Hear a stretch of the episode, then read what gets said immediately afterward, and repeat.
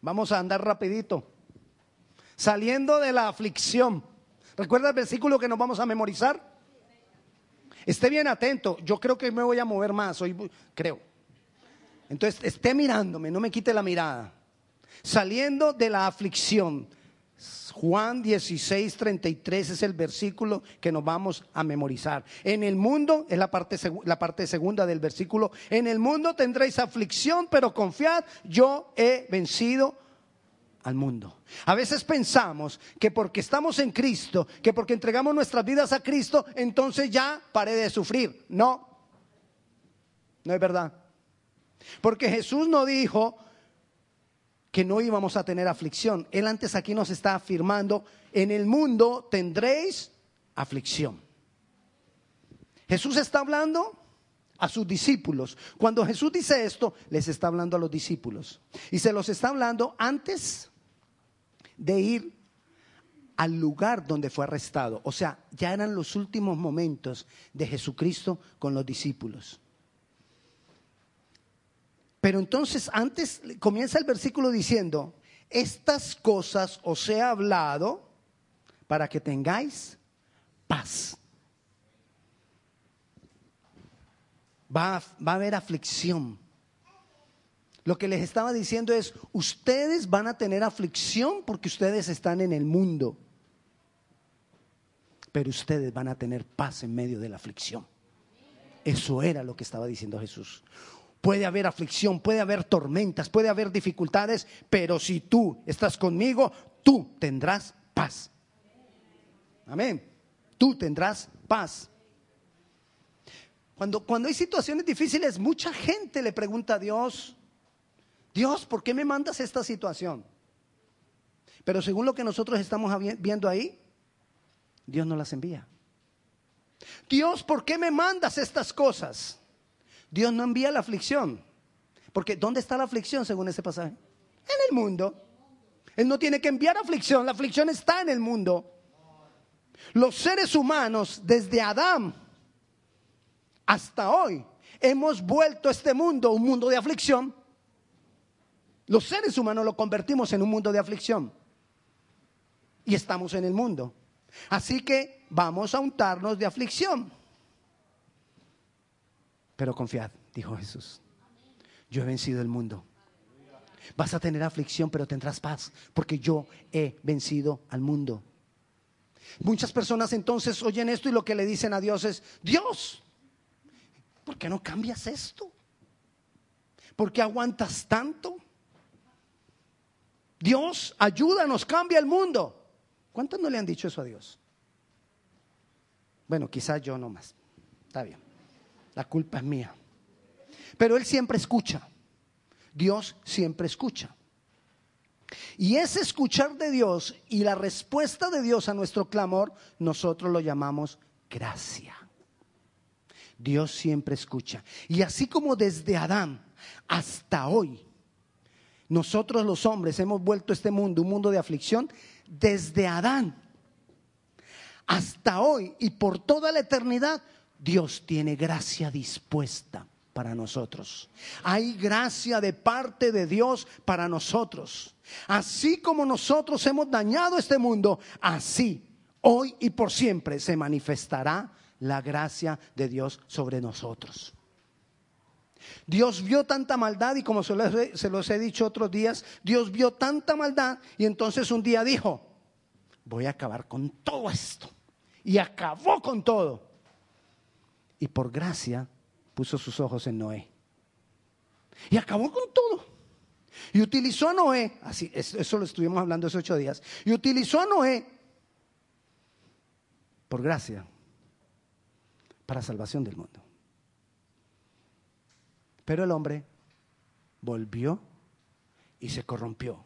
El hombre volvió y se apartó. Y, y Dios dijo, no voy a volver a destruir todo. Porque si no me la pasaría destruyendo y destruyendo y destruyendo, porque la maldad está ligada al corazón del hombre. El hombre siempre va a hacer lo mismo. Entonces yo me la pasaría destruyendo y destruyendo. Entonces no voy a volver a destruir más el mundo. lo prometió y puso el arco iris como pacto. Y dijo: No voy a volver a destruir más, más el mundo. Pero había el clamor del mundo: Señor, cambia esto. Y entonces él, sin destruir el mundo, escoge a Abraham por su gracia. Escoge a Abraham.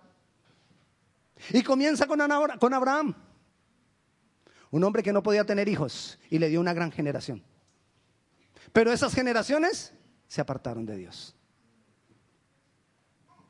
Y continuó.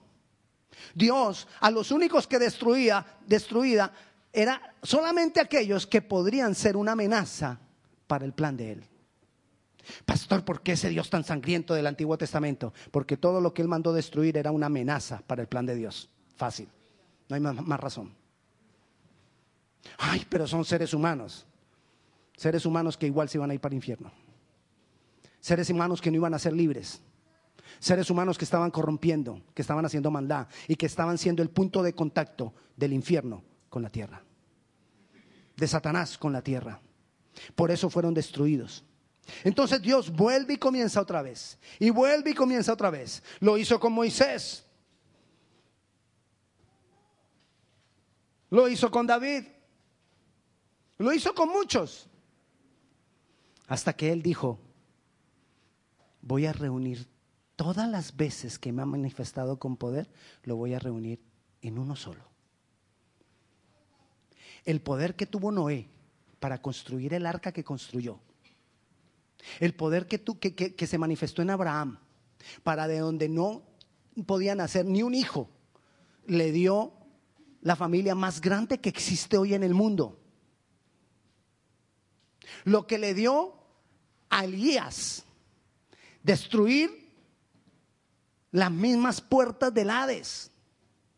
Lo que le dio a Moisés, traer a libertad del pueblo. Lo que le dio a David de restaurar la adoración, de restaurar, estar en la presencia de Dios, todo eso lo reunió en uno. Y dice que, él dispuso reunir todas las cosas en Jesús para dármela a mí y a ti. Todo lo reunió en uno, porque Él quiere volver a comenzar. Porque Él sí escuchó nuestro clamor de decirle, Señor, cambia esto. Dios sí lo voy a cambiar, pero no voy a destruirlos. Te voy a levantar a ti para que tú te manifiestes a ellos. Amén. 16:33 es el versículo que nos vamos a memorizar. Pero leamos lo que dice el versículo anterior. Hoy vamos a estudiar la Biblia como de para atrás. Empezamos en el 33, vamos al 32. Mire lo que dice Juan 16:32. Jesús les estaba diciendo, hablando a sus discípulos y dice, he aquí la hora viene y ha venido ya en que seréis esparcidos cada uno por su lado. ¿Qué les dijo? ¿Que qué iba a pasar con ellos? Que iban a ser esparcidos. En quienes había reunido todas las cosas, a quienes les había dado todo el poder junto. Ahora le dice, hey, así como nacen las estrellas, una explosión. No le estoy diciendo que así fue la creación. Mucho cuidado. Pero hoy en día, estrellas nacen así. Y se esparce luz. Eso fue lo que hizo con los discípulos. Les dio poder y los esparció. Pero ¿qué les advirtió? Ustedes van a tener aflicción. Pero van a tener mi paz. Y pueden estar tranquilos porque yo ya vencí. Y si yo ya vencí, lo que les estaba diciendo es que ustedes también van a vencer. Lo grandioso de la gracia de Dios no es que no haya aflicción. Lo grandioso de la gracia de Dios es que en medio de la aflicción nosotros estemos en paz y salgamos de la aflicción. Eso es lo más grandioso de la gracia. Porque qué gracia si no hubiera problemas. Señor, yo quiero ver tu poder. ¿Y cómo vas a ver tu poder si no es en contra de los problemas y las dificultades? Señor, muéstrame tu gloria. ¿Cómo vas a ver la gloria de Dios si no es manifestándose en cosas adversas? Entonces, entre más poder quieras ver, bueno, eso ya no lo digo yo. Después el pastor nos está, nos está diciendo que esto, que lo otro. Entonces, pero ¿qué es necesario para que nosotros tengamos esa hermosa gracia? Le dije que íbamos de para atrás. Entonces vamos al versículo 31. ¿Qué es lo necesario? Jesús le respondió, ¿ahora crees? Tú no vas a ver todo ese poder reunido hasta que no creas. Hasta que no creas. Hasta que no creas. Creer, saber quién es Él, saber lo que Él ha hecho, creer que eso sea una convicción en mí. Jesús es Dios y por su gracia nos ha dado todo lo que necesitamos. Eso es lo que tengo que creer. Jesús es Dios y por su gracia me ha dado todo lo que yo necesito. Dios escogió a Adán y Adán ignoró el poder de Dios. No lo valoró. Dios escogió a Noé para hacer esa arca y le dio poder.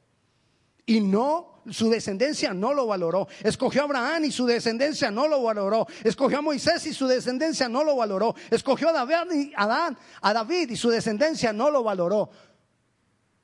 Escogió a sus discípulos.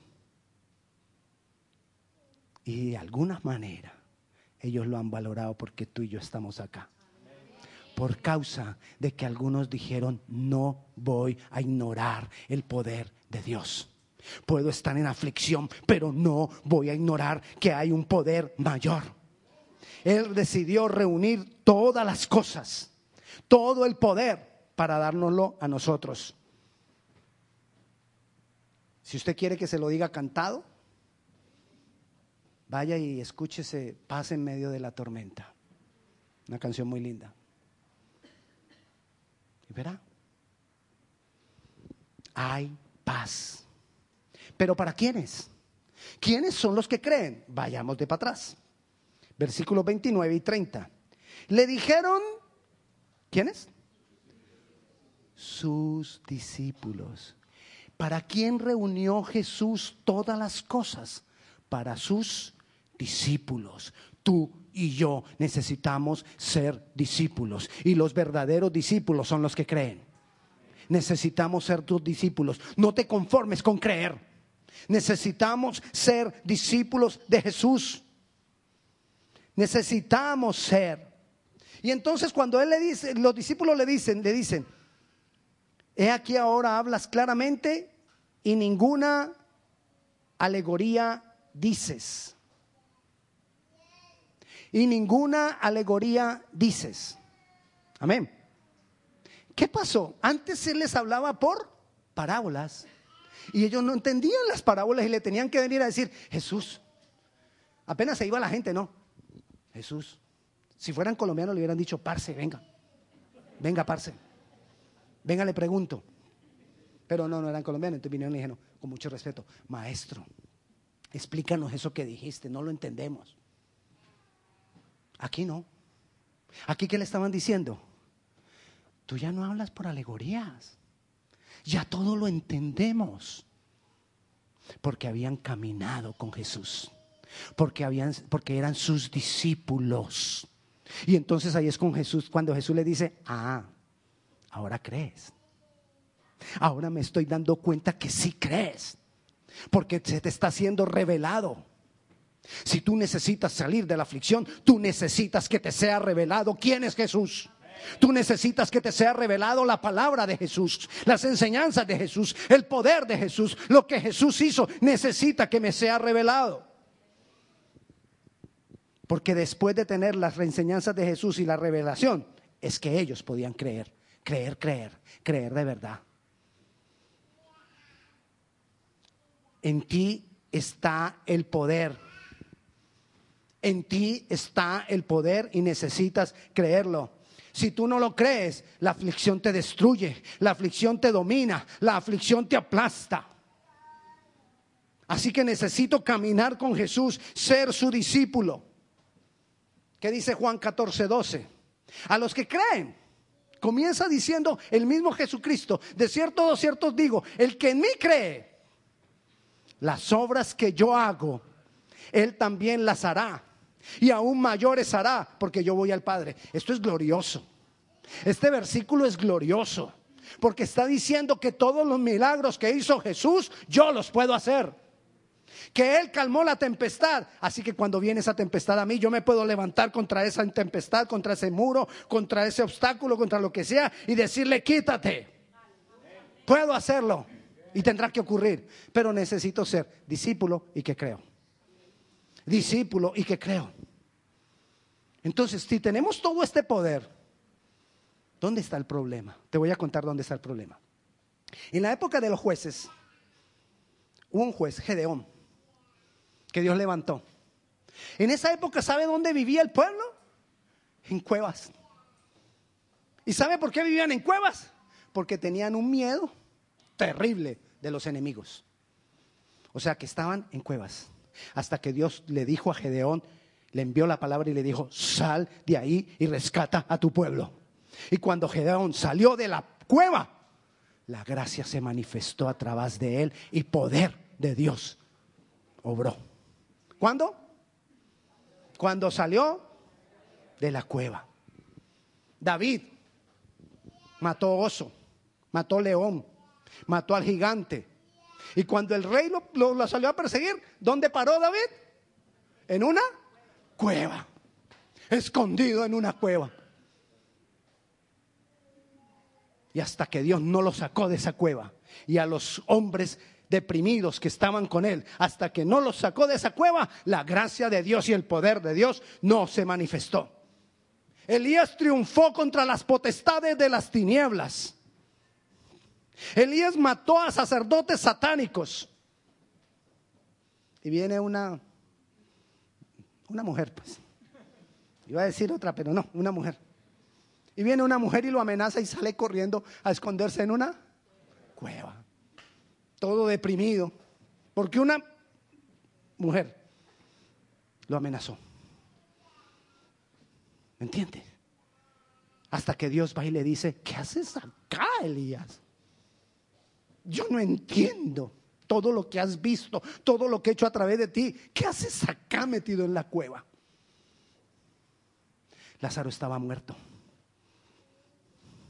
metido en una cueva.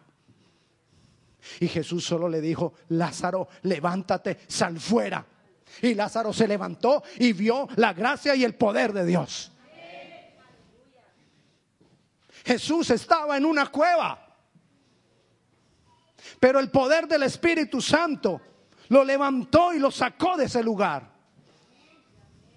Ese es el poder que está reunido hoy en ti y en mí. Jesús nos lo ha dado. Pero necesitamos salir de la bendita cueva, que no es bendita. Necesitamos salir de la cueva. Solo es escuchar lo que, lo que Dios te dice. Y después de que padezcáis un poquito de tiempo, si tú vas a estar en aflicción, Dios quiere que sea un poquito de tiempo. Si la cosa se alargó, si el problema se alargó, si el problema está perdurando, es porque estás metido en una cueva. Y el encierro de la cueva está aquí en nuestra mente. Nuestra cueva está aquí en nuestros pensamientos. Ahí es donde lanza los lazos el diablo para atarnos, para amarrarnos y para dejarnos envueltos como era como estaba Lázaro. Hay una parte que yo no entiendo. Cuando Dios le dice a Lázaro, Lázaro, ven, sal fuera. Dice que Lázaro salió. Y entonces Dios le dijo, Jesús le dijo a las personas que estaban ahí, desátenlo. O sea que yo me imagino que él salió así. ¿Y saben qué es lo más terrible? Que la iglesia está llena de personas que andan así. No, no, no esta iglesia, la iglesia de Jesucristo. Porque no han creído o porque no han caminado como discípulos de Jesús. Es necesario salir de la cueva. Pastor, ¿y entonces qué hago? Asegúrate de ser un discípulo. Cree lo que es Jesús. Cree en su señorío, cree en su gobierno, cree en su autoridad. Cree lo que Él ha hecho por ti. Que se haga vida en ti. Cree su palabra y esfuérzate porque esa palabra se haga vida en ti también. Toma la palabra y que se vuelva un arma de Dios en tu boca. Porque Él prometió que su palabra sería como martillo que quebranta la piedra, que su palabra sería como fuego que consume la madera. Esa es la palabra de Dios que debe salir por nuestra boca. Sal de la cueva, levántate. Sal tú mismo de la aflicción porque el poder está en ti. Cristo reunió ese poder, el poder que obró en Noé. ¿Usted se imagina uno que cómo tiene que ser uno para poder construir semejante barcononón que cumplió, que, que, que, que hizo? Un viejito ya. Porque era viejito Noé. Y semejante barco que hizo. Y a uno le mandan a hacer de pronto en la escuela de los niños un, un barquito y una... Eso fue poder de Dios. Ese poder está en mí. Hoy está en mí. Ese poder que no tenía a Abraham para poder concebir con su esposa. Ese poder está en mí. El poder que le dio a Moisés para que hiciera todos los milagros y las señales y sacara a su pueblo en libertad. Ese poder está en mí. El poder de Elías para derrotar a los enemigos, a derrotar a los satánicos, derrotar a ese pueblo malvado. Ese poder está en mí. El poder de David para adorar y no cansarse de adorar y seguir adorando y no, y no dejar de adorar. Ese poder está en mí. Ese poder está reunido hoy en mí. El poder que se manifestó en Jesús para levantar muertos. Ese poder está en mí.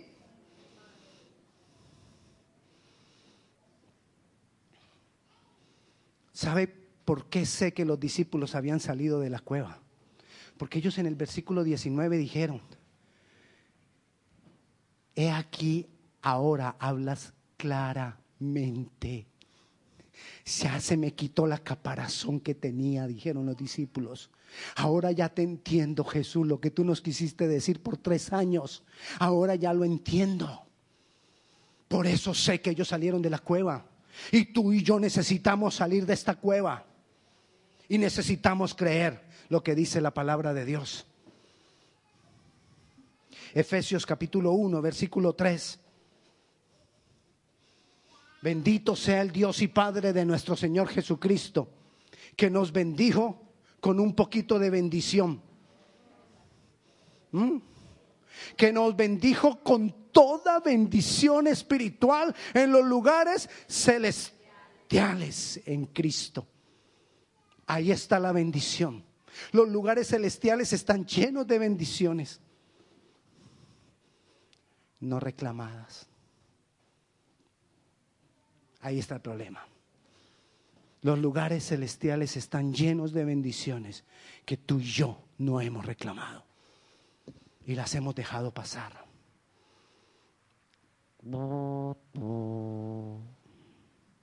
Triste. Triste. ¿Qué tengo que hacer? Me voy a levantar y voy a tomar lo que es mío. Tengo el poder para ir a los lugares celestiales y decirle a cada bendición, esta bendición es mía. Porque lo dice la palabra. Es la manera de hacerlo. Pastor, ¿está seguro? Estoy seguro. La palabra del Señor dice en Daniel 4:17 que la sentencia es por decreto de los vigilantes y por dicho de los santos la resolución ¿Cuál sentencia y cuál resolución? De las cosas de Dios, de las obras de Dios, para que conozcan los vivientes que el Altísimo gobierna el reino de los hombres y que a quien Él quiere lo da y constituye sobre Él al más bajo de los hombres. Devuélvalo. La sentencia es por decreto mío y por dicho mío son las obras de Dios, es la resolución de Dios. ¿Vas a seguir esperando y diciéndole, Señor, sácame de la aflicción? No, sal de la aflicción. Sal de la aflicción. Levántate en poder y en autoridad y sal tú de la aflicción, porque en ti está el poder. Todo lo que tú necesitas es que Dios te diga, Jesús te diga lo que le dijo a Lázaro. Lázaro, sal, ven fuera. Amén. Y eso es lo que yo te invito a que hagamos hoy. Sea un discípulo. Cree en el Señor. Cree lo que Él es. Cree a su palabra. Que su palabra se vuelva una, una herramienta de Dios en tu boca. Y mantente firme. Porque ten paz. Porque yo he vencido al mundo, dijo Jesús. Amén. Pongámonos de pie.